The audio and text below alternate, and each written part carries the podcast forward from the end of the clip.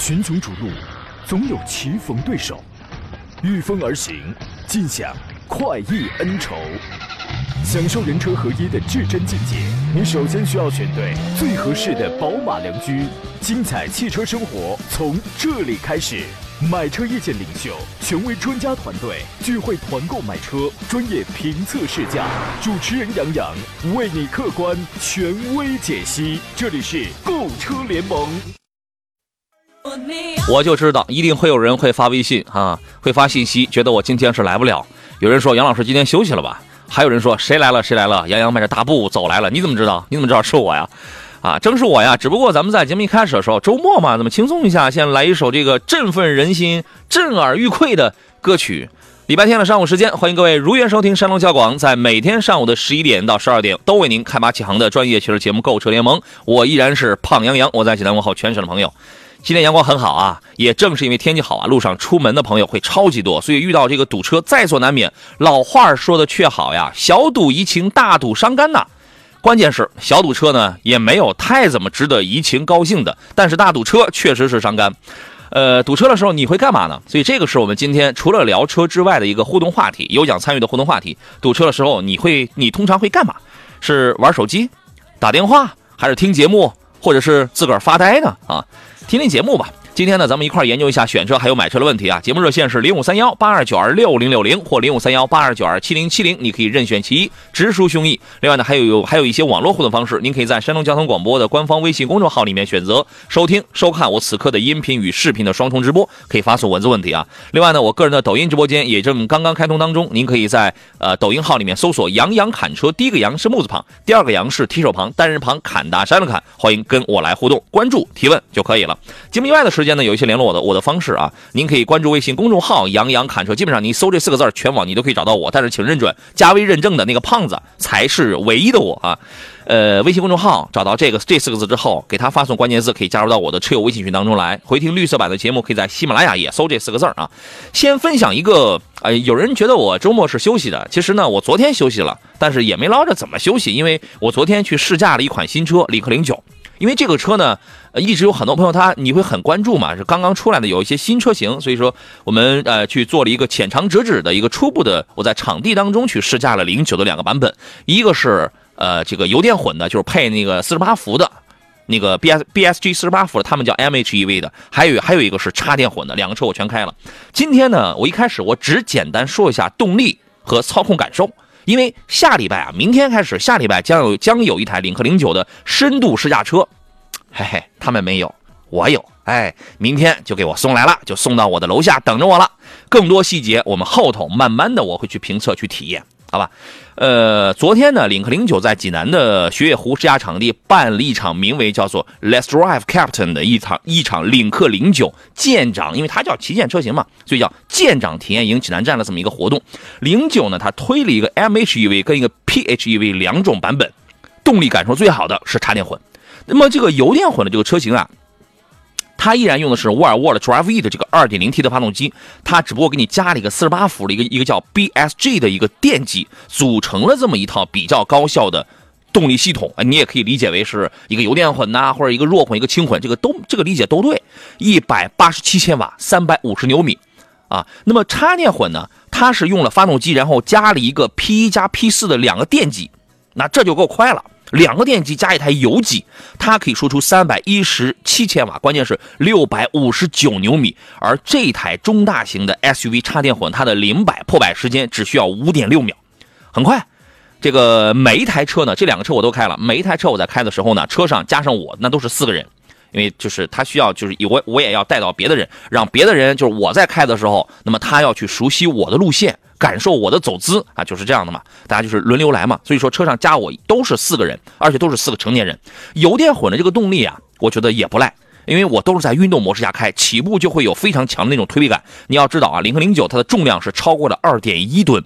当时我还琢磨呢，啊，要不要把这个变速箱，我当时除了运动模式之外，我要不要弹，我要不要弹射一下？我要看一下这个这个变速箱支不支持。后来这个车一上手之后，我觉得没必要了，没必要再去搞这个弹射了。再后来我开那个插电混，哇，这车就。就很爽了，真的啊，毫不夸张。你只要开过，你就会相信，真的有一点飞机起飞的时候那种感觉。因为插电混响，一个油机，本身就是三百五十牛米了，加两台前后桥的电机共同推你将近六百六十牛米，那确实那个推背感来的非常的早，五秒六就破百。电动车我们知道啊，电动车你比如说二十多万、二三十万的很多电动车，如果是后驱单电机版的这种的话，它的成绩跑得快的，也就是在五秒多、五秒六、五五秒八，还有在六秒三、六秒五、六秒七左右的。它小啊，它轻啊，所以说。这么一个中大型车，五秒六破百的话，我认为啊，只要你体验过，你确实也会觉得这个动力来的很靠前，你都不需要弹射啊。双电机的这个加这个加持下，你当时你就觉得身上就炸毛了，肾上腺直接就这个这这个它就出来了啊。关键一点是什么呢？再说一嘴啊，关键一点，动力再好，如果你的刹车不行，你的底盘松散，那也白打。零九的这个插电混的这个前刹车啊，我判断。应该是多活塞的，因为这个我没注意看，因为当时当时有这个时间的关系，我们后面还有人还那个等着开呢，应该是多活塞的。呃，整个的这这个车的刹车属于那种令行进，车很大，但它不像你比如说我开昂克旗的时候，刹车很软，制动距离很长，我得点到一半的时候它才开始起作用，我还得往前滑，它不。令行禁止，你是能感到在小钢炮车型当中能够遇到的那种点头，你刹车点头了就是那种动作，非常灵敏。而且对于这个前悬架的这个支撑情况，我认为也是双支臂啊，它这个支撑硬度跟强度，我觉得也是到位的。所以另外呢，还有这个底盘，底盘在我们在做一些呃比较高速绕桩啊，包括在在高速通过这个颠簸路的时候，它的支撑性整体性非常不错。除了有一条就是悬架，因为我在我是不减我是不减速，我带四个人我是不减速，直接冲到这个。颠簸路的，那个那个悬架的反馈很直接，就是说偏硬，很直接。但但是那个路上那个路感反馈非常的直接。好了，暂时就先说这么多，更多详情不便透露哈，请关也不是不便透露啊，其他的我们可以聊的有太多了。你要车的东西啊，你要一展开聊点基因平台 SP 的平台，聊点什么。做工哪怕了等等，就是那那个那个那个做工那是后话啊。更多详情欢迎关注我后期的一个深度的一个试驾评测吧。呃，二零一六年的时候，当时是领克是第一次在德国柏林发布了它这个品牌，到现在为止五年五年时间啊，五年呢，领克品牌在这个国内的用户这个数量呢，粗略的来估算一下，大概有到六十万人了啊。我觉得这个算是一个自主品牌，一个豪华序列、豪华高端的一个。非常不容易取得了这么一个成绩，而现在从车种上来讲，它的阵营里已经全面覆盖了从零一到零九啊，已经呃涵盖了什么小型啊、紧凑型啊啊，除了现在还没有一台 MPV 了，对吧？其他的也也有电的、油电混的，反正都有啊。应该说它的这个基因呢也非常的强大，而这一次的零九是直接拿沃尔沃的 SPA 的这个平台打造的首款中大型的这么一个车，它是第一款，后边还会有其他的。那么 SPA 平台呢，它可以实现什么呢？电混化、智能化，它是这么一个技术载体，它是一个比较先进的这么一个架构。千万别听那些什么网红说，哎，沃尔沃淘汰了的，我的天哪，就是这种网红的这种话呀，您千万这个别这个不要相信哈。SP 平台就是沃尔沃的 x C 九零、x C 六零还在用的，那么它在这个车身的尺寸、制造工艺、性能、操控方面是有一个比较高的一个扩展跟升级的。所以国产车现在呢，你说它卖的贵啊，三十三十来万确实是贵一点，但是确实呢，也有一部分的这个竞争力吧。啊，那么这个车呢，我觉得有待于大家去体验、去试一试啊。下周有一台深度试驾车送到咱们手上来开一段时间，咱们好好的体验体验。好了，我们回到节目当中来，遇到了选车、买车的问题，咱们共同聊聊。半点之后呢，给大家请一位非常漂亮的嘉宾啊，这个出来。呃，青岛的知足常乐说：“主持人好，麻烦给评价一下速腾跟思域这两个车，哪款更适合家用？在以后的维修保养方面，哪款更便宜？相对来讲，现在 1.4T 的速腾在使用成本上会便，它会便宜点。”啊，但是这俩车你要记住一条，就是无论在油耗还是在单次的保养费用上，不会相差太大。思域单纯的保养它并不贵，但是本田的地球梦呢，它会在每次保养的时候让你加它原厂的一种添加剂啊，就是为了来清除这个积碳。但是这个东西呢，气门背面的这个积碳，往往它又清洗不到。啊，这个倒也无所谓，它主要是清洗这个油路啊，这个缸体内部啊，就是这样的东西。所以说呢，应该在使用成本上，两个车相差并并不是很大，但是从风格上，包括驾驶感受上，这两个车是有比较大的差别的。你比如说，一个中规中矩的白领，一个呃内心相对保守的一个稳重性格的这样的一个同志。可能速腾首先从车风上来讲，它是要 OK 一点的。思域这个车呢，现在虽然十一代改的很柔和了，有点像小雅阁就是那种状态了。原来它不像两厢半的时候时代那么的战斗气息浓郁，那么的激进了，但是依然还是偏年轻。偏年轻态、偏时尚、偏运动的这种风格。首先，这是车风上开起来的感觉，速腾的底盘跟悬架更硬朗一点。思域是前悬硬，后悬软，所以说你的后座一旦坐上人的话，你能感觉到，哎，这个车屁股下去了。前悬硬，后悬软，后悬软，包括开起来的整体的感受也是要偏软，在弯道子上的这个侧倾要比速腾要明显一点，就是偏柔软、偏舒适的那一类。成本上这辆车差不出太多什么来，所以呢，你就去开一开，试一试。如果第三一点，我给你补充一条，如果你那儿的交通流量比较大，经经常堵车的话，堵车很严重的话，经常低速行驶的话，我建议你倾向于思域啊，思域的 CVT 这块呢，相对要。更平顺一点吧，因为这个速腾的这个 DQ 二百的七档的干双离合，它的有一个体验感不太好的地方，往往就是在车流量比较大、高峰期的时候，一到三档之间的这种低档的顿挫跟闯动，有的时候会比较明显。根据这三条，您自个儿琢磨琢磨啊。m e l t a m y 说，我们小城市很少堵车，是吗？真羡慕你们啊！如果城市堵车，一般是看地图堵了多长时间，然后发呆等着发呆啊。原来你就是那个。我媳妇儿特别喜欢看《蜡笔小新》啊，原来你就是里边一个非常关键的、非常重要、非常聪明的一个人物，叫阿呆，是吧？啊，一般不看手机啊，防止前车挪动，自己发现不了，造成更堵。呃，给大家说一个，我不知道有没有人遇到过这种情况，就有的时候你堵着车，你也没挂空挡，长时间堵啊，你也没拉手刹，你也没启动 Auto Hold，你就自己踩着个刹车在那看手机。你有没有遇到这样的情况？踩着踩着你走神了，车开始溜了，你没踩住，有吧？有这种情况。蛮危险的，请注意啊！梅姐说怎么也胖洋洋了呢？不是吴彦祖吗？哎，我不是吴彦祖，我们听众们给我封的号那是大哥洪金宝啊，吴彦祖那小弟弟是吧？谢谢一帆风顺啊，杨周末快乐，是都挺快乐的啊。奥姆勒斯说杨哥上午来 BMW 4S 店做保养，空气滤芯一千四啊，啊对呀，这个标准报价呀。空气滤呃，空调滤芯一千四，空气滤芯四百多，汽油六百多，我给拒绝了，我觉得太黑了。它不是黑，标准报价。这样我可以不在四 S 店做，出去找靠谱的地方做吗？你看，嗯，两芯我觉得无所谓。空调滤芯跟空气滤芯，汽油滤芯的话，这个东西啊，涉及到发动机油路方面的这个保养的话，你一定要确保的是什么？第一，哪怕你到外边去做，要确保是大厂证件这点你要确保。一般汽油滤芯这个东西啊还好。对吧？你尤其涉及到机油一些什么东西，如果一旦你在外边保养，就是跟发动机相关的一些配件如果是你后期发动机出了问题，你这个是说不清的。这个我们原来我们有很多的这个维权案例，成功的这个案例是什么？他的这个保养跟他的他在外边做的这个保养，跟他出问题的这个东西他不搭嘎，他没关系。哎，这个你就没理由拒绝我，对吧？我你，而且我还要送你一个建议，如果你在质保期之内的话，我的建议是空调滤芯、空气滤芯你可以自个搞，但是如果你在质保期的话，像是跟汽油滤芯等等这些相关的，还是从四 S 店里边做，以免不必要的麻烦，对吧？你车都买了，就这意思啊。呃，波波说，咱们山东适不适合纯电车？适合，非常适合，就看你是什么样的电动车，包括你家里头就这就要靠这一台车。所有的全家人，所有的出行都要靠这一台车呢，还是说只是做一个添头，做一个锦上添花的一个补充项？这个是不一样的。呃，也要取决于你买的是什么样的电车。山东还是蛮适合的，山东也不会就是特别的冷啊。还有人问，魏的拿铁值得入手吗？拿铁这个车刚刚出来，广州车展上刚刚发布，不着急，先等一等，先等一等啊。轻说新能源选择，海豚和好猫，奔奔 E Star，我是女孩子，是颜值控。颜值控的话呢，在这里边你可以侧重于欧拉。好猫，因为你这几个车，海豚这里边是最贵的，这个它的价格呢，相对来讲要稍微高一点。你会发现，它就就九万九万多嘛。好猫这种车呢，基本上七八万块钱你就能搞。长安奔奔的 A Star 这种车呢，你五六万你就能搞，甚至有更便宜的，有三万多的，对吧？你这个是一个层层下降了这么一个态势。单论颜值的话，我觉得女孩来讲啊，在这里边性价比高的肯定是奔奔 es 二就是说这个车我花个五六万块钱，五万多，我就可以买一个跑三百一十公里的。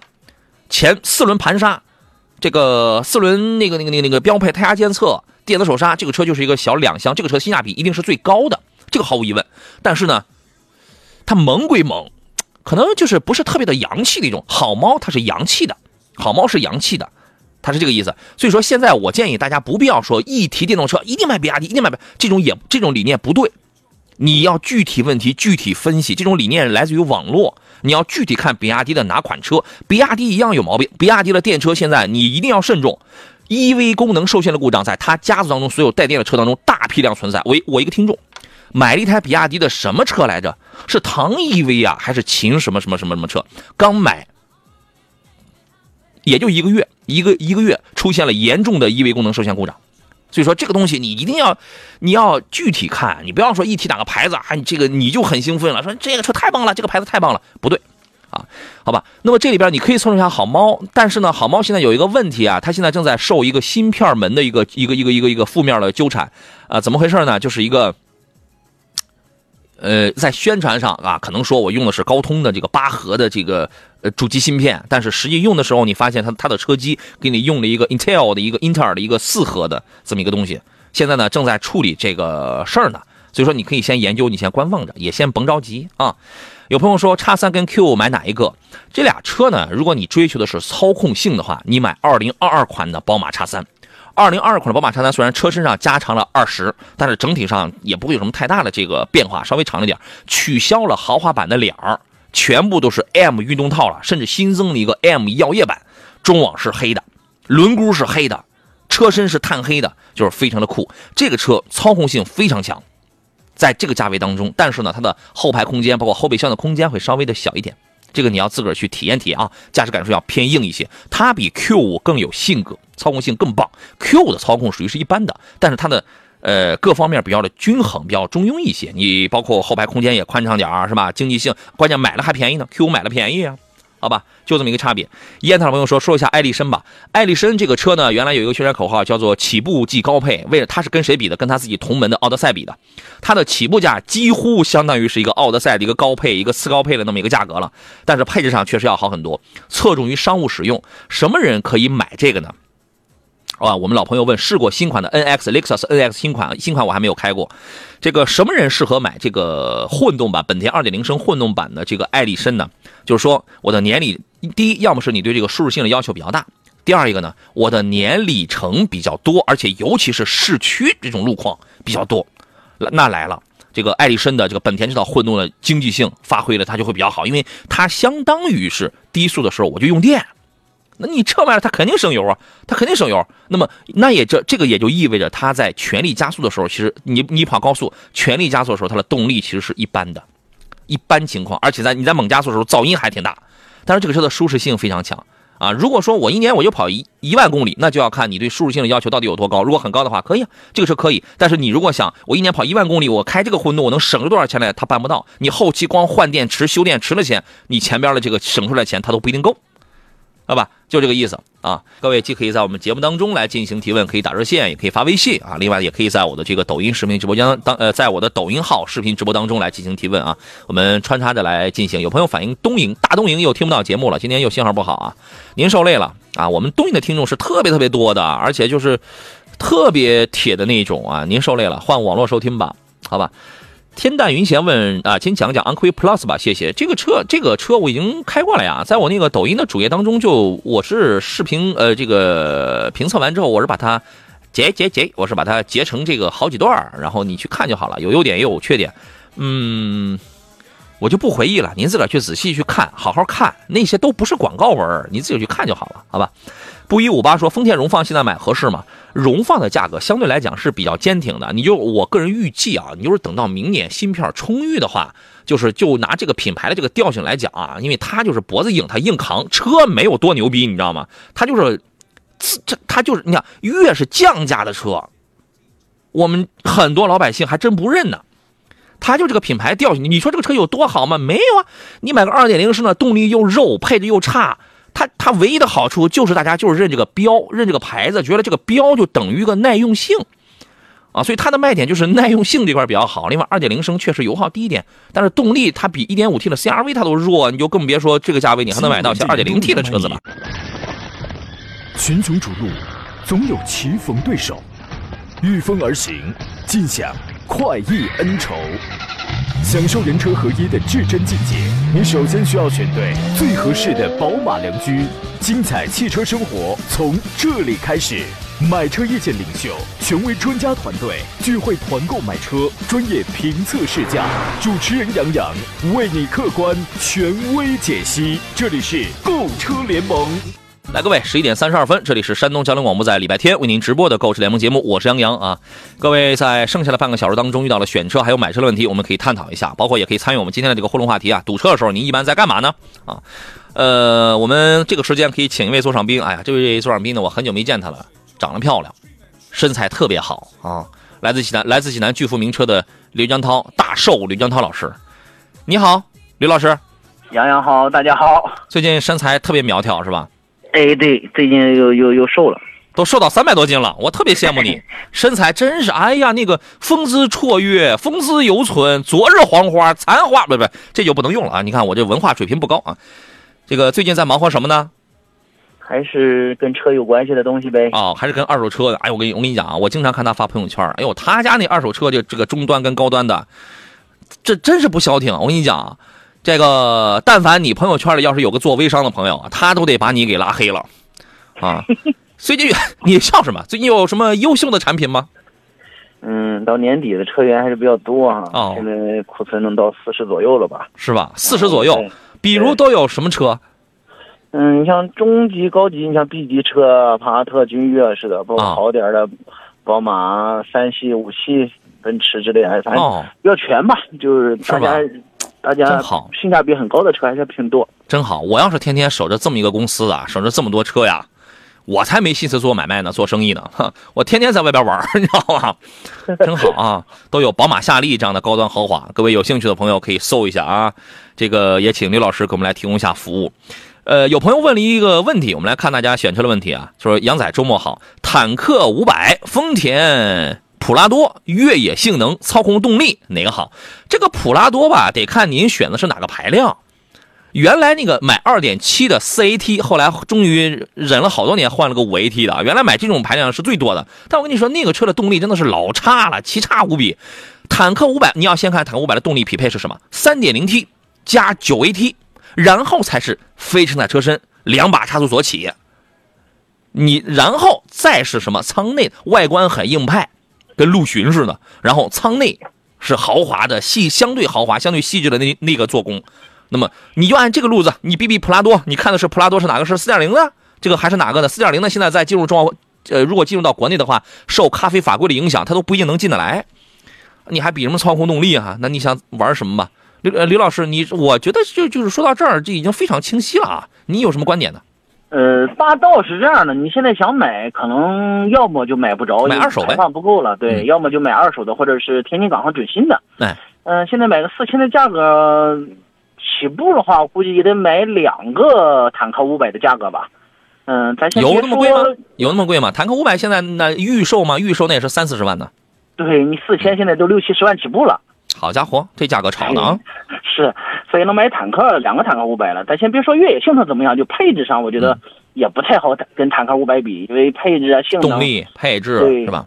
都要目前来看数据来看都要强，因为咱还没有坦克五百还没有正式说是正常使用，所以说咱没法去说它肯定是要很强很强。但是从数据上各方面的肯定要比霸道四千要强很多。你比比什么泼辣、皮实。保值比比这种东西，当然对于这个，如果你要拿它到烂路去豁的话，坦克五百这个车我们没有还没有开过，还没有豁过啊。但是对于这样的车来讲的话呢，呃，如果在一些极端情况下，对于这个整个的底盘啊、什么支臂啊这种强度，也提出了一个比较高的一个追求。因为确实现在网络很昌明、很发达，你会发现在网络上有人拿坦克三百去那个豁车的，开着开着，嘣，轴断了。他就是什么呢？玩的太狠，强度不够。普拉多有没有遇呃之前有没有人出现过这样的事儿？呃，只要不是很激烈，霸道上出现的概率倒反而会更低一些，反而没有这种情况。嗯嗯，因为霸道这个车不会有问题，因为它很简陋的东西。嗯，所以说它本来就不好坏，所以说它可能在这方面可能稍微有点优势吧。对，你坦克三百但是你要看坦克三百多少钱啊，对吧？对，好吧，就是这个给您提供一个思路哈。呃，小仔仔问的是汉兰达的2022款跟2021具体哪个会更好一些？您指的是2021？你指的是那个 2.0T 燃油版的吗？还是哪一个？它应该指的都是混动吧？如果是混动的话，2021款，哦，二零款还是还不是混动了，应该是二点零 T。现在它应该比的是问的是，呃，混动版的和二点零 T 的比哪个会更好一些？应该是问这个问题吧？那就是双擎的混动和二点零 T 的哪个会更好？对，哎，各有优势啊，各有优势啊，各有优势，而且优势很明显。二点零 T 的动力会更强一些，呃，提速也会更快一些。嗯，但是二点五的混动产品一直是丰田呃家族赖以。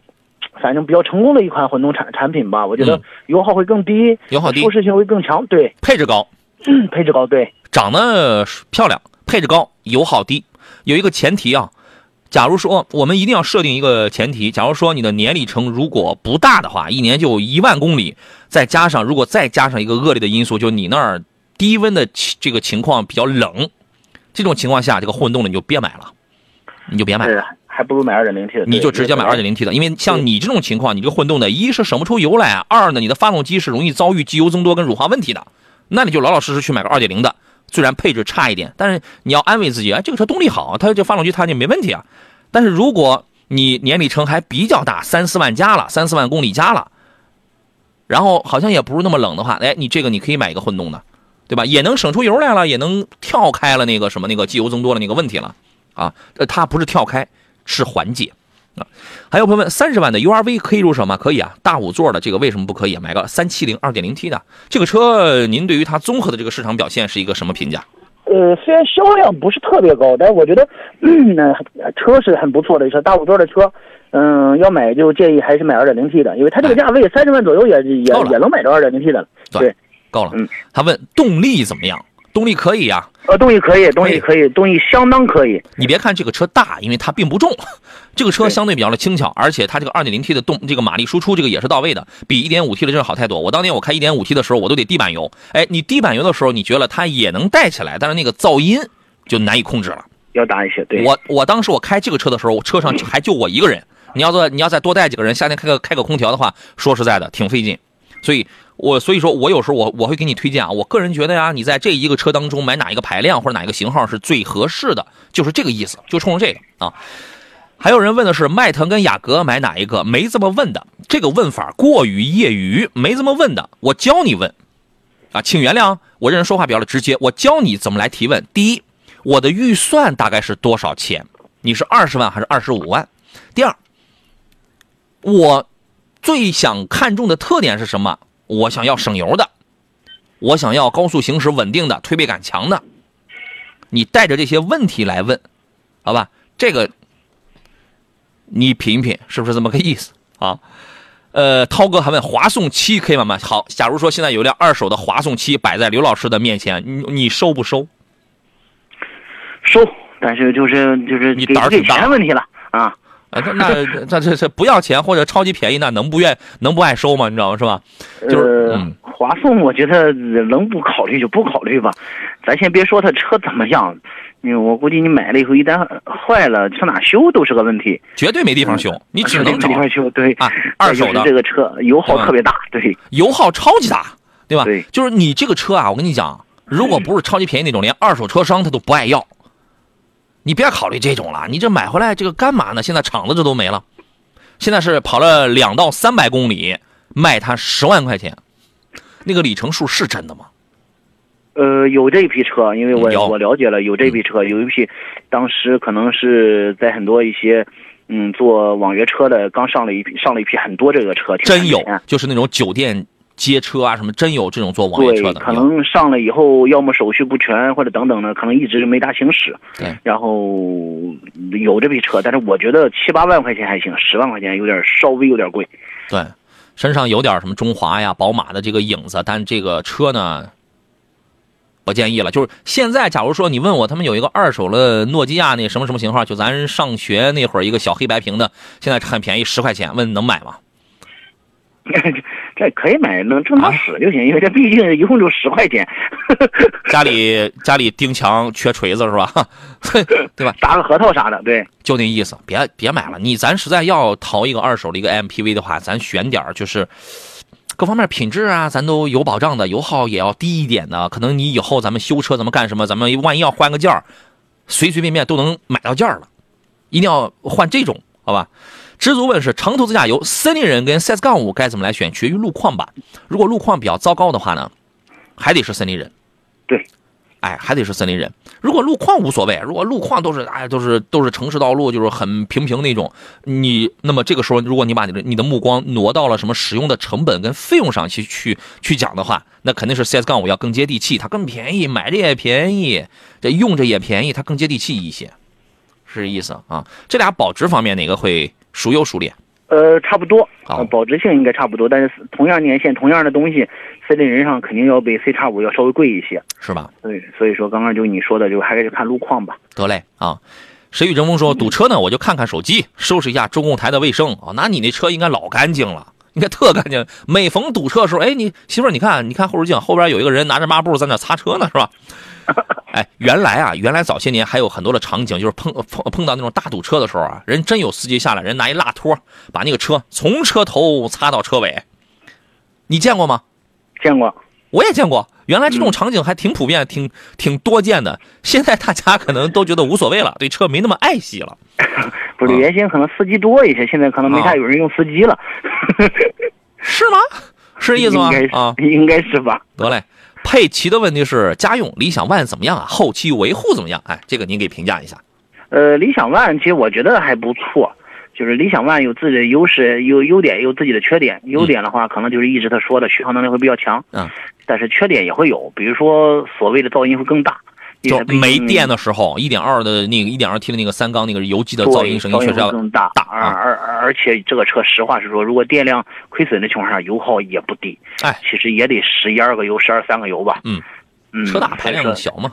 对，所以各有各的好处吧。就是我建议，如果这要用的话，咱经常保持电量电量充足吧。哎，家里先解决一下，先就是第一个工作要先解决安充电桩的问题。第二一个呢，就是这个这种车你你不充电它也能跑，它就是但是它那个靠那个燃油机给去那个蓄电的话，它这个非常的慢，对吧？你主要还是要靠油，但是你要满油满电了，这种情况下它就会很香啊，跑了也很远。而且刚才我们前面有位朋友问是买这个车还是买什么，还是买汉兰达，这完全是两种人啊，两类人呐、对吧？理理想 ONE 的这个科技感、豪华感、舒适感，包括这种有趣性，哎，可以理解为叫有趣性是吧？趣味感，它明显它是要强的，好吧？这个车前段时间有一些负面儿，什么不能升级呀、什么还有这个座椅水银呐、对吧？哎，现在那个座椅水银的事儿好像听不着了，好像没有这个问题了。对，没了，好像是啊。是但我但我个人觉得这个车还是可以的，好吧？设计这么说，我的蜡托都不怎么用了，收藏了。现在洗车太方便了，所以用不大着。对我刚才我还想讲呢，现在不用自己动手下来擦了。一天气这个脏啊，大家也习惯了，是吧？下车还多吸两口呢。二呢，洗车可能现在也更方便了。嗯，好嘞，进入今天节目最后一段广告，马上回来。好了，我们回到今天最后一段的节目当中来。刚才我们抖音直播间有朋友问了一个航海家，我问他你是 2.7T 还是 2.0T 呀？他说买个 2.0T 的。航海家的灵魂肯定是 2.7T 六缸的那个排量啊，动力也好，配置也更高啊。你要买个 2.0T 航海航海家呢，其实就是一个换了标的一个福特锐界，做工方面稍有提高，但是没有说特别的。呃，提这个质感没有说特别提高那么大啊。二点零 T 的这个航海家，您对于这个车的评价如何呢，刘老师？那就您刚才说的，其实它内饰做工和锐界比，我觉得也强不到哪去。嗯，其实就是一个换壳的吧。我换了个牌子嘛，换了个车标嘛。换了个牌子嘛，对呀、嗯其实看看，我觉得还是看看预算吧。如果真要买二点零 T 的话，其实不如其实这个通用品家里的这个 2.0T 的发动机，其实很多车上都在用。嗯，如果你选个 2.7T 的，我觉得还是不错的，但是自自然而然价格也会贵一些。嗯，是。嗯，2.7T 的没有，它没有什么特别大的短板，动力很强劲，配置很豪华，然后呢，做工配置直接这就有一个质的飞跃了，就是油耗稍微高一点而已，因为排量摆在这儿。另外，它有一个备选项，也是林肯的，就是冒险家。冒险家的这个，说实话啊，这个档次跟这个级别啊，稍微又下来了一下来点儿了又啊。您是怎么看？就是这个这个车，冒险家这个车，你要买的话，你就要去多开，是它那个八 AT，八 AT 来自于来来源于福特，这个变速箱呢，一般般吧。你其实开起来顿挫感还是会有，哎，还是会有。顿挫啊其开起来，异响啊，对吧？但是刚刚也说了，其实如果这要是下探一步的话，性价比就会很高，其实价格就很便宜一些了。对，冒险家的性价比高，是因为它跟谁这个挤在一挤在一堆儿啊，跟什么途观呐、呃别克昂科威 S 啊什么，它跟这些车挤在一堆儿里。好家伙，我一看我还是个豪华品牌呢。对，哎，同时你还它还能跟宝马叉一去 PK 一下，是吧？我还是个豪华品牌呢。啊，它的它的点是在这儿。嗯，但是你要这个车你要多去开，因为我原来就给听众就维权换过变速箱嘛，这个所以说这个咱是比较清楚的啊。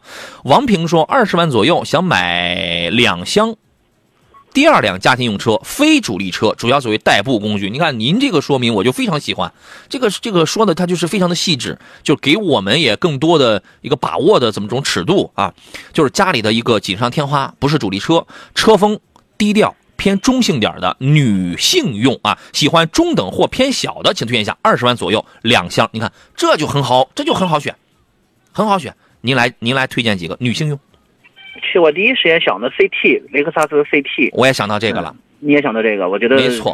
好，嗯，其实它完全符合它的它的特点。平时开动力不强，带个步是吧？嗯，动力而且偶尔还是不错。哎，动力还行，市区开，我觉得性价比相当高。动力不强，有的时候是好事儿，是吧？动力不强，好开，省心，舒适。哎，省心舒适，这个这个是它的这个特点。雷克萨斯 CT 二百啊，呃，然后还有还有没有？是我觉得这是比较吻合的，其他的一些我觉得就不太适合说家庭偶尔用用一些车了。奥迪 A 三呢？A 三二十万左右。啊，也还行，也还行，就买个配置，对，也可以办完手续二十万左右了嘛，对吧？买个三五一点四 T 的动力也也能够用，也不算多么澎湃。关键这个车呢，小巧、时尚、数字化，这个也可以，是吧？再有那就是比较激进的了，就是比较激进的，呃，什么二十多的高尔夫 GTI，二十一里的领克零二的 Hatchback，那都是小钢炮了。呃，对对对，所以说我就其实小钢炮会很多，反而不太适合它，对。哎。好吧，就是前面这俩，我我个人觉得您可以考虑一下啊。呃，还有朋友说堵车就放松心情，听听音乐啊，听听你的广播回放是不错的选择。怎么为什么不听直播？堵啊，就是堵车不一定是我直播的这个点儿是吧？啊，好家伙，挺好，嗯。呃，小刘问三十万左右啊，现在纠结不知道买什么 SUV，比如说什么有凯迪拉克呀、林肯呐、福特呀，不知道该怎么选择，纠结。呃，我我教你一个办法，咱们分享一个办法，就是当你你先不要去从网上看，哎呀，我的天呐，三十万左右，我这一我一点鼠标怎么有三十多个牌子呀？我哪哪个我都觉得都挺好，但是我哪个都没开过，嗯，你这有意思吗？对吧？所以说呢，我的这个方法是这样，先。把先把键盘先扔了啊！先想我想要什么样的车。我的我我的家庭条件是怎么样？我所指的这个条件不是经济条件，就是比如人口，比如家庭对于这个车的这个使用方面了，这这种条件大概是一个什么样的情况，对吧？OK，然后你可以上网查，你也可以这个查完了之后你得去开呀。你现在方便了，人都懒了，都从网上随便比较。哎呀，你看这个车的数字一百八十匹，那个车两百匹，两百匹的一定比一百八的提速快，一定这个好开。这种键盘侠太多了啊，没意思，好吧？然后呢，想明白了自己的需求之后，哎，如果去开完了，剩下几个车了，我们可以聊聊。如果没去开，我们也可以给你推荐几个，但是一定是带着你的需求来，而不是说三十万左右我买个什么车啊？请问杨老师？杨老师，请问我揣着一千万，我想在济南买套房子，我有什么选择呀？一千万高点了，咱们便宜点，四百万，我有我有什么选择？你你这个来，刘刘老师，请你为我推荐。我我现在我告诉你，我四百万，我在济南，我想买套房子，我就四百万，多了也没有。请问有什么推荐？你头大不大？你这个太大了。你和说我有五十块钱，我今天晚上要买菜吃，我买什么菜？哎，对对对，这这个更贴切，这个更贴切。那你怎么推荐？你五十块钱能买的菜的，它这个太多了吧？包括我们说像刚才想买房子的，您是想在哪儿？是想靠近核心区，还是养老？是想在是想瞄准是上学这个，还是瞄准交通？这个叫条件，叫要求。车也是一样的。其实你现在啊，你听上去挺麻烦，你把这个这个事儿，你几分钟你就能想明白，一点不麻烦。对我对我们来说，在我们脑子当中，它就是几秒钟的事儿。你说出了你的需求，在我的脑子当中，在我们脑子当中，它就是几秒钟的事儿。因为我们太熟了，见的太多了，所以说一定把自个儿先琢磨清楚啊。好吧，那就这这 对于这个这个周末的时间，我们这个闲扯的东西比较多了啊。哎呀，有人问 Q 三怎么样？Q Q 三这个车带个布是可以的啊，尤其适合女同志是吧？您对这个车评价如何？Q 二、Q 三其实都可以，就看看喜欢什么样子，其实东西大体原理是一样的，我觉得性价比很高，哎，就挺好的。嗯，空间小一点，但是这个车呢，你要买 2.0T 的也没什么太大意思，买个 1.4T 的，呃，1.4T 就够用，其实 1.4T 开起来很不错，就可以，因为它的主销排量就在1.4上啊。然后呢，还有朋友问的是什么啊？问了一个二手车了，咱们可以聊一聊啊。说一八年的奥德赛2.4的啊，当年二十七万的那款，现在跑了七万多公里了，还能值多少米啊？二十二万五，是否值得入手？这是有人给他出的价格是吧？嗯，二十二万五，我不知道他要买还是卖哈。如果他要卖的话，二十二万五就是相当可以了。他应该是要买，嗯，要买的话，二十二五稍微高一些了。啊，我觉得二十一左右吧。二十一左右，那人家铁定不干。先谈谈。嗯。其实我觉得价格差的万八千的，这不是主要的，主要还是看好车况。对，那有可能人家一八年就跑了一万公里，肯定也是值的，就这种情况。对，好吧。嗯，有朋友说 L G L E 三五零活动可以吗？我都没看明白你是啥意思。你是问 G L E 三五零这台车可以吗？行不行？还是说他他在搞什么活动？这个车不会有什么活动的啊。G L E 三五零啊。它这个相对保险一点，我们我身边有有朋友，他这预算完全足够买四五零，但是那个二点五 T 的发动机在北美已经停产了，已经都换回三点零 T 发动机了。他买那会儿还没这个事儿，他就很犹豫，我也犹豫，因为这个发动机算是中国特供吧，呃，所以说呢，就是少花点钱买三五零，三五零无非就是动力稍微弱一点点，但那个车我觉得还是可以的，您觉得呢？呃，其实包括 G L E，包括叉五，其实其实我要一直觉得买个。嗯，低配点的就就够够用，我觉得够用，因为性价比还高。但是你指望现在这这几类这种进口的这种车，有什么活动不太现实，可能都需要加点钱吧。现在不加价，它不会有活动，加价就算是最大的活动啊。对，少加点是最大的活动。对，奶兄奶兄的二郎说，奇骏这个车怎么样啊？这个问题我真的我很不想谈，为什么呢？因为我要谈吧，我会展开去聊技术的东西。我会，我不怕我们有的听众不不认可，你不认可是因为你不懂，但是我要展开我要聊技术的东西，它就会很厚，啊，然后呢，呃，有人说啊，一点五 T 的已经停产，已经下线了，要复产二点零升的，谁跟你说了它停产下线了？它是没办法向市场去妥协，新增了一个二点零升的，一点五 T 不会下线的。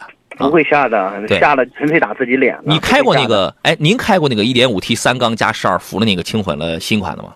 我没开过，我朋友开过，我朋友而且买了个新车。呃，他怎么就敢买？没有人，你们没有拦拦他，没有劝劝他，他的反馈是怎么样？没有，而且他的评价，他买了以后，他说评价还挺高。为什么？他哪儿高？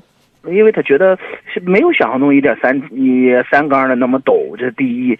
第二的话，我觉得动力来的比之前的要来的更生猛一些。他给我反馈，而且在高速上很省油。目前来看是这个样子的，就是未来几年随着这什么脚墩的老化呀之类的，会不会抖？他现在来说，我还没有，他说还没有考虑那么多。如果说他觉得买了以后还还不错，他他的评价。呃，如我我们换一个角度啊，我原来我说过太多了，他的什么 VTC 多连杆活塞。因为别的什么通用、宝马、吉利什么那些三缸都福特，它都没有用这个结构，悬置发动机早期的车不会用，自适应平衡块早期的车没有用这个，通常用有的好一点的后中中中期的三缸给你用了双质量飞轮，就是功能上类似于这个自适应平这个平衡块 ABM 阀儿双通道，这是信息运用的，别的车现在都没有，对，都没有。十二伏这个电池非常的小。是因为他觉得他不需要用大的，打开机舱盖转速上升三百转。我问过修车的嘉宾，我们节目上说过，他也做过实验，他觉得三百转不会去很明显大幅度的去降低那个抖动。所以说，我们网上有很多朋友，我们就是其实是有很多水军的，就觉得打开你增加了这这三百转，哦，是因为这三百转你才不抖了，你没这三百转，你抖的肯定很厉害。